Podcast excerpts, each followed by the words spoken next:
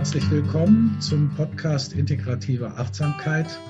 Mein Name ist Linhard Valentin und ich habe heute ähm, die Freude, dich, Olga Klimecki, ähm, meine, du bist auch Doktorin und ich habe vorhin in unserem Vorgespräch schon gesagt, du hast so viel spannende Sachen gemacht, dass wir gleich mehrere Podcasts machen müssten. Aber was dich besonders auszeichnet, warum ich dich eingeladen habe, jetzt gerade für diesen Podcast Integrative Achtsamkeit, ist, dass du einerseits selbst Meditation und Achtsamkeit und Mitgefühlspraxis unterrichtest und gleichzeitig erforscht, vor allen Dingen neurowissenschaftlich. Und äh, das finde ich schon mal sehr spannend und ähm, auch die Felder, in denen du arbeitest, da werden wir gleich noch drauf eingehen, so Umgang mit den schwierigen Emotionen in Konflikten und traumainformierte Achtsamkeit. Also mal schauen, was wir dann alles jetzt in diesem Podcast vertiefen. Aber zunächst mal würde ich dich gern fragen, was hat dich denn in dieses Feld geführt? Ähm, und warst du erst nur wissenschaftlich unterwegs und bist dann neugierig gewesen oder hattest du schon Achtsamkeitspraxis, Meditation praktiziert, als du dich entschieden hast, wissenschaftlich in dieses Feld zu gehen? Hm. Ja, erstmal, ich freue mich sehr, äh, dabei zu sein bei dem Podcast.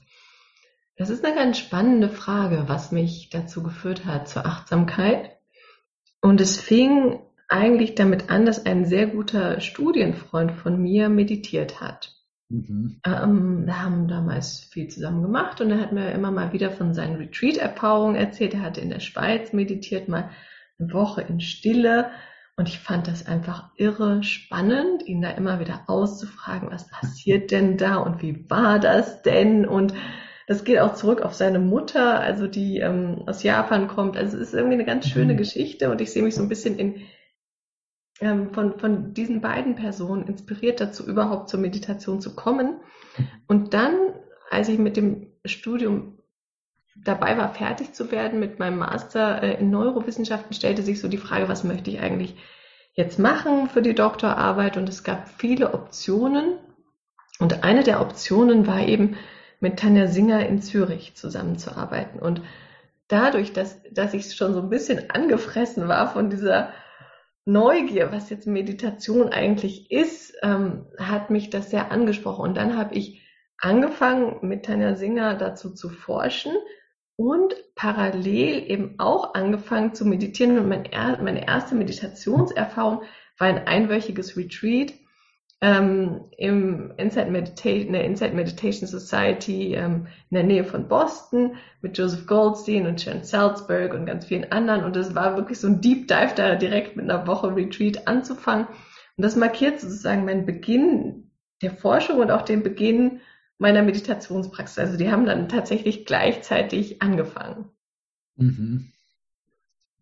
Ja, spannend. Also offensichtlich von Anfang an ein großes große Neugier, wie du auch sagst, und gleichzeitig, ähm, das finde ich schon toll, dass, weil viele, die da forschen, haben ja nicht unbedingt dann auch die eigene Erfahrung. Das stelle ich mir dann schwierig vor, das überhaupt wirklich aussagekräftig zu erforschen, wenn man nicht eine eigene Erfahrung hat. Ähm, und inzwischen gibst du ja auch selber Meditationskurse und Achtsamkeit. Also insofern hast du dich da anscheinend wirklich voll hineingestürzt. Und was waren denn für dich deine größten Herausforderungen? Also offensichtlich ging es dir ja gut nach dieser ersten Woche. Das ist ja nicht bei allen so.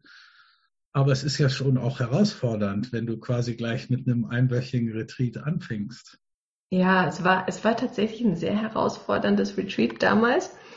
Ähm, ich kam gerade frisch aus einer Trennung und das, das war gerade vor dem Retreat passiert. Das war für mich, ist da so eine kleine Welt auch zusammengebrochen, wie das manchmal ist, wenn man sich trennt. Und ähm, es war ganz spannend in dem Retreat. Es ist, es ist ein sehr wohlwollendes Retreat gewesen und die haben uns dann nach ein paar Tagen ähm, dazu eingeladen, eben auch die Metapraxis zu machen, also so Gefühle von Wohlwollen und Freundlichkeit uns selbst und anderen gegenüber zu kultivieren. Und es ging bei mir damals nicht. Das war mhm. ganz interessant, das ging nicht. Und ich weiß, wie ich dann, wir hatten regelmäßige Interviews bei dem Schweigeretreat mit den Lehrern und wie ich dann bei meinem Lehrer ähm, Guy Armstrong habe ich dann gesagt, es geht einfach nicht, ich kann das nicht, es funktioniert nicht. Und der hat mir damals was ganz Spannendes gesagt, was mich auch für meine Forschung inspiriert hat. Er hat gesagt, versuch's doch mal mit dem Satz, May I have compassion for my own suffering? Möge ich Mitgefühl für mein eigenes Leid haben? Und dann dachte ich so, ja gut, ich kann es ja mal probieren. Ich hatte jetzt nicht viel Hoffnung, dass das was bringt, nachdem ich da wirklich Stunden oder Tage lang schon probiert habe, dass irgendwie diesen Zustand der Freundlichkeit herzustellen, das gar nicht funktionierte. Und ich bin rausgegangen aus dem Gespräch und ich habe so diesen Satz einmal vor mich hergesagt, so innerlich, und ich merkte wieder, was aufgeht. Mhm. Ich merkte wieder, was aufgeht in mir. Und das war der Moment, wo ich also rückblickend, glaube ich, auch verstanden habe, mehrere Sachen. Äh, und vielleicht eine der Hauptsachen ist, wir müssen immer da anfangen, wo wir gerade sind. Mhm. Ja, wir können also nicht ähm, einfach ignorieren, wo wir jetzt im Moment stehen und irgendwas praktizieren, wenn wir uns dem Hier und Jetzt nicht widmen. Also das, das, was ja so zentral ist. Wir müssen uns mit Freundlichkeit mit dem verbinden, was gerade da ist. Und bei mir war es gerade irgendwie dieses, diese Trauer und dieses Leid, dass jetzt diese Beziehung zerbrochen ist. Und sobald ich mich damit verbunden habe, konnte ich auch weitere Schritte gehen. Ne? Also das mhm. war damals ganz wichtig. Und der andere Aspekt war, es hat mich ganz ähm, nahegebracht und, und ganz neugierig gemacht, auch auf diese Mitgefühlspraxis, was, was das eigentlich bewirken kann, weil wir ja auch in einer Welt leben, die schwierig ist, ja, und wo wir mit vielen schwierigen Situationen konfrontiert sind, mit viel Leid konfrontiert sind und dann eine weitere ähm, zentrale Inspiration in meiner frühen Zeit war die ähm, Joan Halifax, die ähm, ja mhm. auch äh, eigene Arbeiten von sich zugeschickt hat, wo es viel um Burnout-Prävention ging und so weiter und das Stärken von Resilienz und das hat mich dann auch inspiriert, so ein bisschen zu schauen, was können wir eigentlich mit der Mitgefühlspraxis machen, um Menschen zu helfen, sowas wie Resilienz aufzubauen oder, oder Burnout zu vermeiden und eben positive Emotionen zu stärken, auch wenn man mit Schwierigkeiten konfrontiert ist, wie zum Beispiel in helfenden Berufen, mhm. äh, wie zum Beispiel im Alltag, wenn unsere Freunde es schwer haben, wie zum Beispiel auch wenn wir selbst es schwer haben. Also das waren so zentrale Inspirationen am Anfang. Ja, ich das finde ich auch einen total spannenden Aspekt, weil viele, gerade wenn sie neu kommen zur Meditation oder zur Achtsamkeit, ja oft irgendwo weg wollen oder irgendwas loswerden wollen, was gerade da ist. Und diese paradoxe Umkehrung, dass ich erstmal wirklich die Wahrheit des Hier und Jetzt annehme ähm, und das, was das überhaupt bringen soll und was es dann tatsächlich bewirkt, wenn ich tatsächlich da sein kann, wo ich bin. Ähm, wie du auch sagst, dass das was in dir geöffnet hat. Und ich glaube, das ist eine Erfahrung, die für viele erstmal sehr ungewohnt ist, weil unsere normale Tendenz ist ja eigentlich, ah, das, ich will das loswerden, das fühlt sich nicht gut an oder ich will woanders hin oder bis hin zu, ich möchte erleuchtet sein, wenn man, wenn man ganz äh, hohe Erwartungen an sich selbst hat. Aber dann ist man ja eigentlich ständig im Konflikt mit sich selbst und mit dem, wo man gerade ist. Und inwieweit hat dich das in deiner Forschung ähm, beeinflusst dann? Also wie hat sich das ausgewirkt auf deine Forschung? Hm. Ja, wir haben dann ähm, damals in Zürich und auch ähm, teilweise in den Niederlanden, in Maastricht, Studien gemacht, wo wir Teilnehmer darin trainiert haben, Mitgefühl zu mhm. kultivieren und wir hatten ganz, ganz unterschiedliche Trainings. Also Standardtrainings, und da haben wir mehrere von gemacht, äh, in mehreren Gruppen, waren das die Teilnehmer Mitgefühl kultivieren. Also das Gefühl von Freundlichkeit und Wohlwollen sich selbst gegenüber, auch wenn es manchmal schwierig, schwierige. Situationen gibt. Aber es war schon sehr stark auch so mit ganz viel Meta, also mit ganz viel einfach nur so Wohlwollen generell verbunden. Und das haben wir verglichen auch mit einer aktiven Kontrollgruppe. Das ist ja immer wichtig, ja. dass man Meditationstraining mit einer, einem anderen Training vergleicht, weil allein dieses Zusammensein in der Gruppe ist ja oft schon, schon was ganz ähm, Wohltuendes und das haben wir verglichen mit einem ähm, Gedächtnistraining. Und dann gab es auch noch ein anderes Training. Aber vielleicht sage ich erstmal die Fragestellung, die wir hatten. Und zwar, was wir uns gefragt haben, ist, ob Mitgefühlstraining unsere Reaktion auf schwierige Situationen verändern kann. Also mhm. wie zum Beispiel, ich bin mit Leid anderer Menschen konfrontiert. Und lange Zeit ist ja das Paradigma in der Psychologie gewesen, man ist als Mensch irgendwie ganz ähm, fix als Erwachsener, Persönlichkeit lässt sich eigentlich nicht so gut ändern. Heute wissen wir, dass auch Persönlichkeit sich ändern lässt, aber das war ein langer Weg dahin.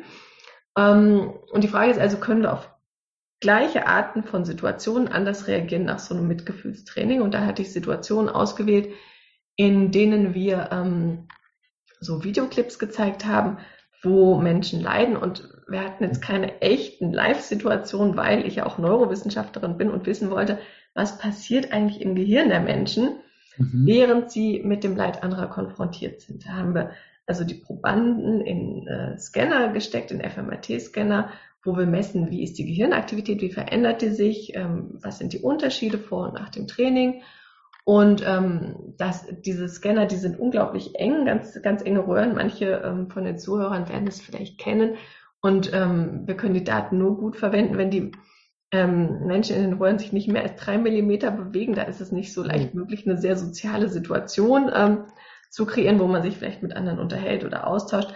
Und deswegen ähm, habe ich damals auf diese Videos zurückgegriffen. Die habe ich aus dem, vor allem aus dem Archiv des Schweizer Fernsehens damals geholt. Das sind so Nachrichten, ist so Nachrichtenmaterial, was man auch abends im Fernsehen vielleicht sehen würde. Und eben auch Material aus Dokumentation, wo man sieht, wie zum Beispiel eine Frau weint, weil sie durch ein Erdbeben verletzt wurde oder wie man andere Menschen sieht, die vielleicht weinen, man weiß nicht unbedingt wieso, aber irgendwie geht es dir nicht gut. Und wir hatten auch Szenen, wo Menschen eher in Alltagssituationen sind.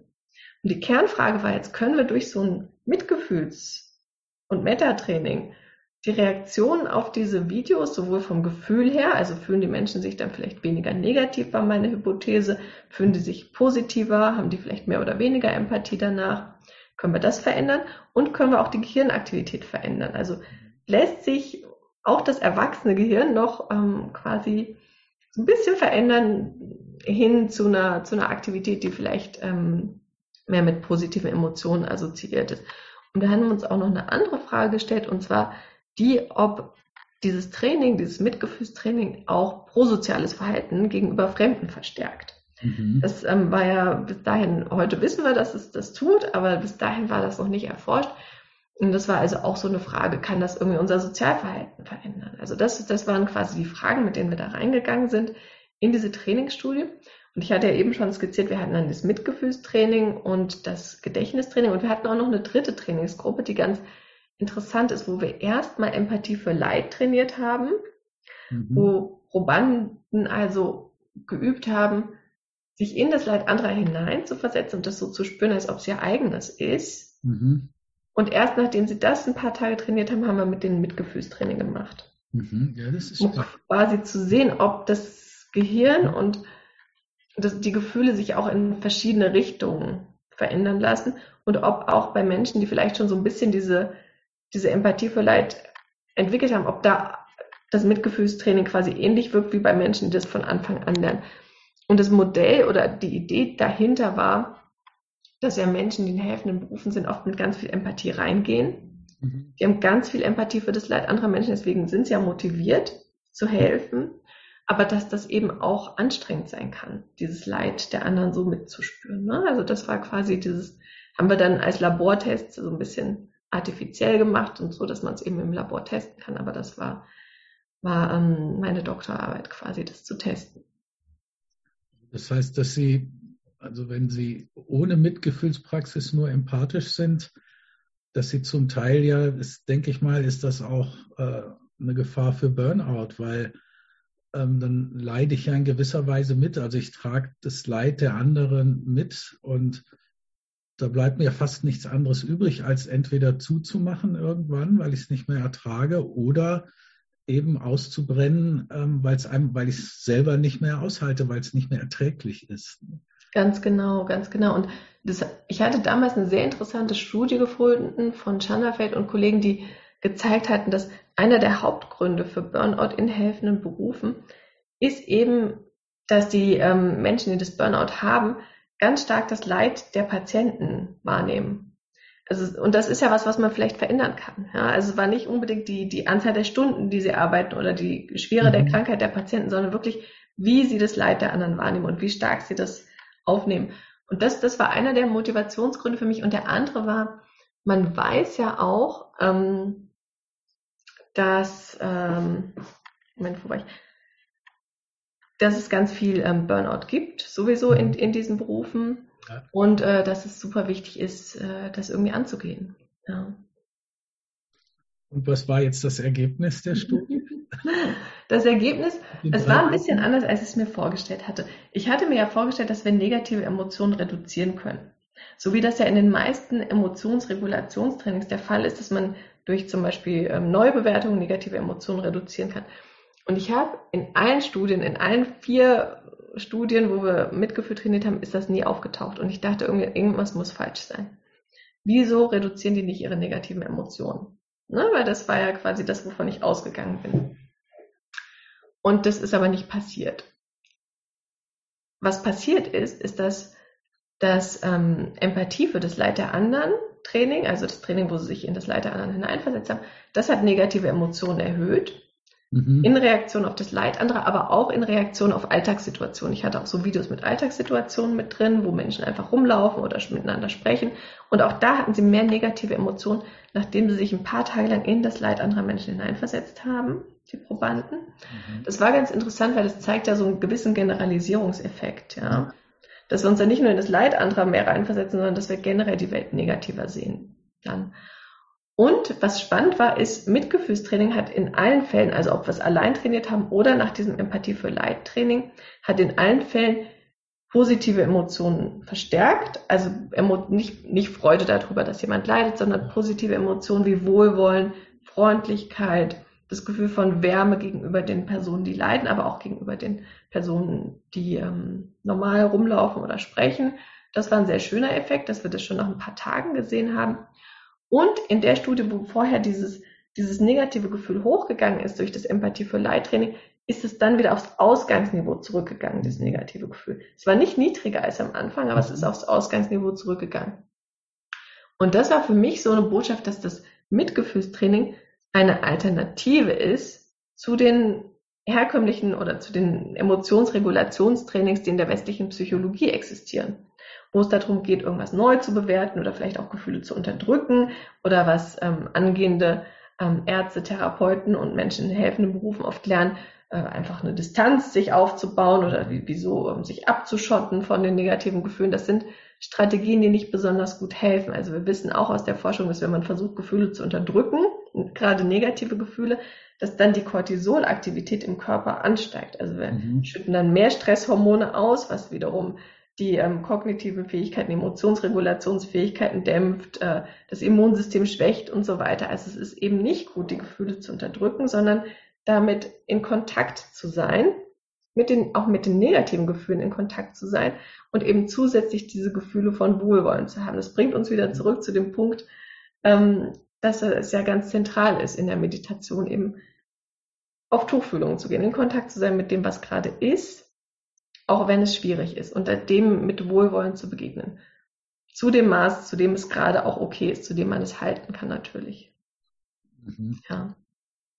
Und das hat dann auch zu nachhaltigen Veränderungen geführt, was jetzt äh, im Alltag, im Leben zum Umgang mit schwierigen Situationen, schwierigen Menschen, weil das ist ja auch so ein Thema, was ich auf jeden Fall mit dir gerne noch ansprechen würde, ist dieses Thema Emotions- Regulation in Anführungsstrichen oder Umgang mit schwierigen Emotionen in Konfliktsituationen? Hm.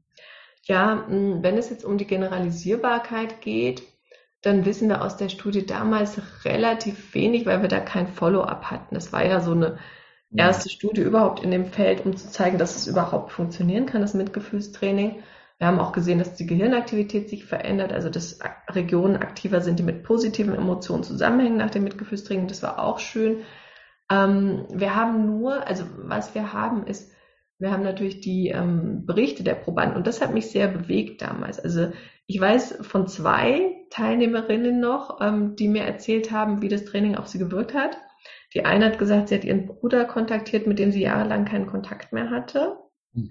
Und die andere hat erzählt, sie hat nach dem Training aufgehört zu rauchen, weil sie gemerkt hat, das tut ihr nicht gut. Mhm. Also das waren so Dinge, die mich persönlich sehr bewegt haben, damals das zu hören. Ne? So, ähm, genau.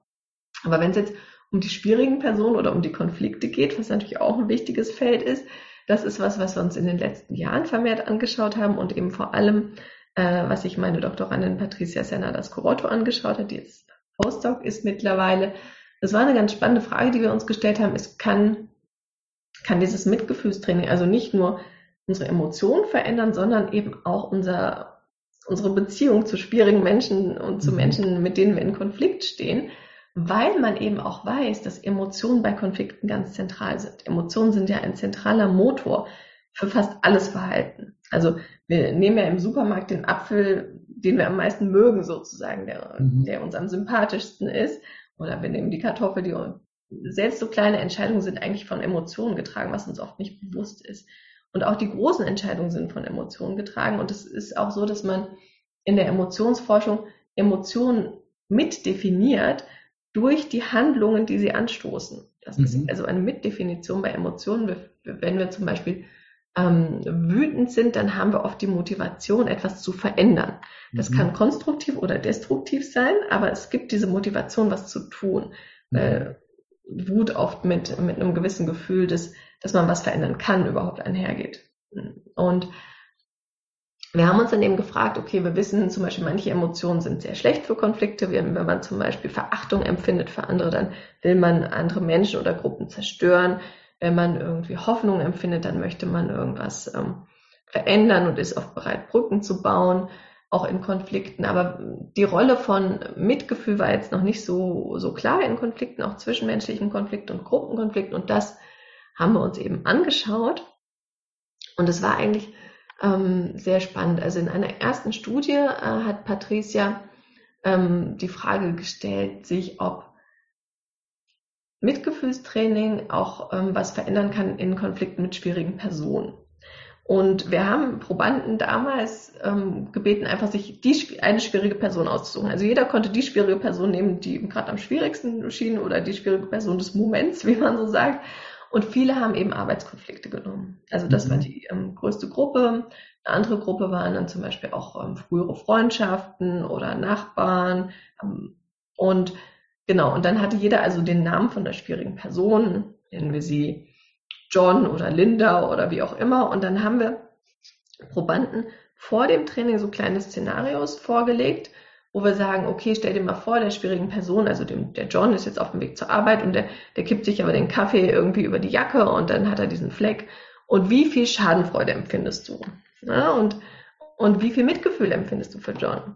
Und dann haben wir die Probanden auch gefragt, wie nah sie sich mit John, der schwierigen Person, fühlen. Wir hatten auch eine neutrale Person, ähm, mhm. für jeden Probanden. Und dann haben wir das vor und nach dem Mitgefühlstraining getestet mit solchen Szenarien.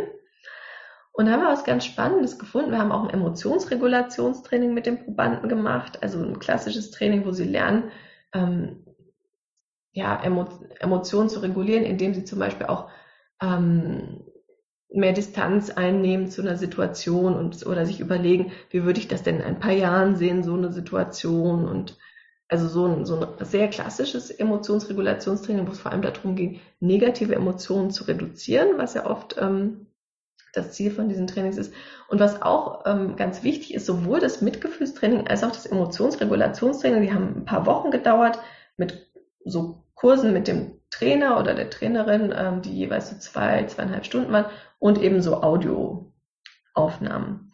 Haben das die Probanden gemacht, wir hatten die randomisiert zugeteilt und das Wichtige ist, sowohl im ähm, Mitgefühlskurs als auch in dem Emotionsregulationskurs hatten die Probanden nur für sich selbst geübt. Mhm. Also es ging gar nicht darum, irgendeine Schwierigkeit aus dem Leben zu schaffen. Es ging nicht um Konflikte. Es ging einfach nur darum, diese Fähigkeit zu lernen. Also diese mhm. Fähigkeit, mhm. wenn ich in einer schwierigen Situation bin, bei Emotionsregulation jetzt, dass ich da ähm, meine negativen Emotionen vielleicht zurückstellen kann, mich distanzieren kann, das ein bisschen neu bewerten kann, ähm, darum ging es und die andere beim Mitgefühlstraining ging es eben vor allem auch darum, Emotionen des Wohlwollens für sich selbst und für alle Menschen zu kultivieren. Wir haben noch nicht mal schwierige Personen aufgenommen, sondern eben alle Menschen insgesamt. Und eben noch ein, ein Wohltäter war auch mit dabei. Und dann haben wir also getestet, hat das irgendwelche Transfereffekte auf äh, die Konflikte?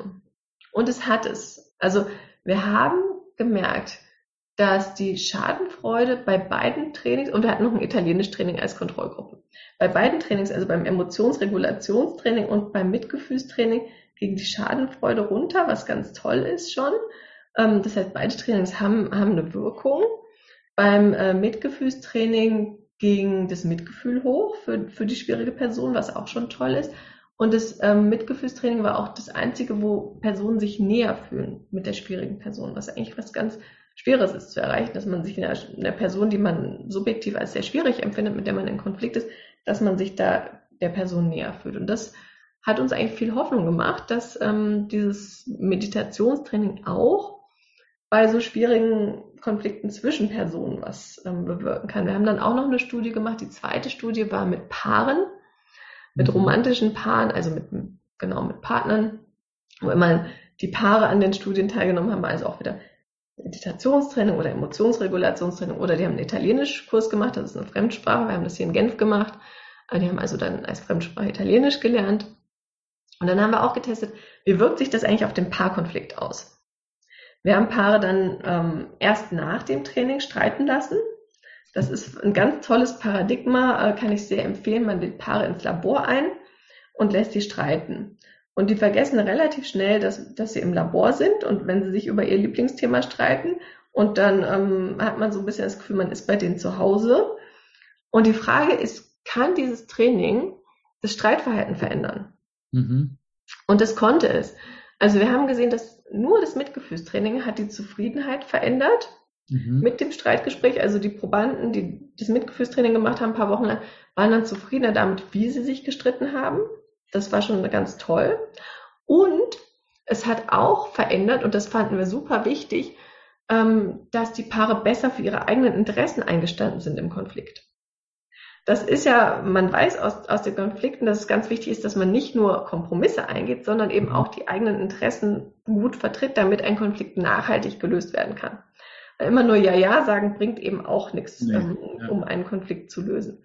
Und das war das Tolle daran, dass wir gesehen haben, das Mitgefühlstraining führt eben nicht dazu, dass man immer nur Ja, Ja sagt und, und so ein bisschen den, den anderen einfach machen lässt, sondern dass man für seine eigenen Interessen auch besser einsteht. Und das fand man ein ganz tolles Ergebnis. Es spricht quasi darauf an, auf diese Yin- und Yang-Komponente von Mitgefühl und dass man eben auch Mitgefühl für sich selbst hat und, und für seine eigenen Interessen. Das fand man ein ganz schönes Ergebnis. Und als dritte Studie haben wir das dann ähm, im Israel-Palästina-Konflikt gemacht. Mhm. Ähm, das war ein bisschen schade, weil als Patricia in Israel war und gerade die Studie losgehen sollte, kam die Pandemie. Mhm. Und wir mussten dann von Live-Training auf Online-Training umschalten und so weiter. Es war also ein bisschen, ähm, ja, war ein bisschen schade, aber wir haben es trotzdem gemacht natürlich. Wir haben auch die Trainingszeit dann ein bisschen verkürzt und da hatten wir nur zwei Gruppen. Also wir hatten nur die Mitgefühlstrainingsgruppe und äh, eine Gedächtnistrainingsgruppe. Also diesmal nicht eine Fremdsprache lernen, sondern die haben Gedächtnistraining gemacht. Wir haben es online gemacht. Wir haben es, diese Studie nur mit Israelis gemacht, nicht mit Palästinensern. Das würden wir gerne in Zukunft auch noch ein bisschen mehr balancieren. Und ähm, genau, und da haben eben die Probanden auch Mitgefühl ganz allgemein geübt. Wir haben ihnen gar nicht gesagt, dass wir jetzt testen wollen, ob sie irgendwie mit den Palästinensern besser zurechtkommen und sich denen näher fühlen. Aber das war natürlich unsere Frage. Und ähm, was haben wir da beobachtet? Da waren die Effekte nicht so stark, aber es gab erste Hinweise dafür, ähm, dass es was bewirken kann. Und zwar ist in der Mitgefühlsgruppe ist hochgegangen, wie nah sie sich mit den Palästinensern fühlen, die Israelis, auch nach einem nur zweiwöchigen Online-Training, was schon auch ganz erstaunlich ist, wie wir finden. Und es war eben auch ein Transfereffekt, dass sie sich den Palästinensern näher fühlten. Ähm, es gab allerdings auch eine Veränderung, vielleicht in, also die war nicht signifikant, aber es ging schon auch in die gleiche Richtung in der Kontrollgruppe. Also von daher, es, es ist so ein erstes Ergebnis, muss mal gucken mit längeren Studien und die vielleicht auch live durchgeführt werden, ob das sich replizieren lässt, also mit Vorsicht zu genießen. Aber es ist schon mal so ein erster Hinweis in die Richtung, dass was bringen kann. Und dann haben wir auch einen Trend dahingehend beobachtet, dass die Probanden nach dem Training ähm, mehr für die Unterstützung so humanitärer Hilfen für Palästinenser waren. Das war eben auch nur Trendlevel. Man muss das Ganze eben nochmal vielleicht länger machen mit mehr Probanden und so. Aber als erste Studie in dem Feld, auch mit einer aktiven Kontrollgruppe, finden wir schon, dass es macht Hoffnung und es lädt eigentlich andere Forscher ein, ähnliche Studien zu machen und zu testen. Kann man eben auch in so einem Konflikt, der, der über Jahrzehnte existiert, der total verfahren ist, und, und auch mit einem hohen Eskalationslevel schon ähm, vorhanden ist, dass man auch da etwas bewegen kann. Und selbst wenn man nur ein bisschen was bewegt, ist ja schon viel erreicht. Ja, letztlich in so einem kurzen Training überhaupt, dass schon was sichtbar ist, ähm, bei so einem tiefsitzenden Konflikt ist ja doch schon, macht ja schon Hoffnung. Ja, genau. Ja, vielen Dank, Olga. Ich könnte, könnte jetzt noch lange mit dir weiter sprechen. Mir brennen noch viele Fragen auf der Zunge und auf jeden Fall vielen Dank für dieses Gespräch. Und ich bin mir ziemlich sicher und hoffe auch, dass alle, die jetzt hier zugehört haben, äh, neugierig geworden sind, mehr von dir zu erfahren. Und ich hoffe auch, dass du bei uns bei Arbor dann nochmal mehr auftauchen wirst. Und von daher nochmal vielen Dank für dieses Gespräch. Und ähm, es war auch für mich sehr spannend und interessant und bereichernd. Und von daher hoffentlich bis bald mal wieder. Vielen Dank, bis bald. Und ihr findet wieder einen Link zu Olgas Website unten, äh, wenn ihr schaut bei dem Podcast, dass ihr weitere Informationen bekommen könnt. Okay, danke und tschüss. Danke, tschüss.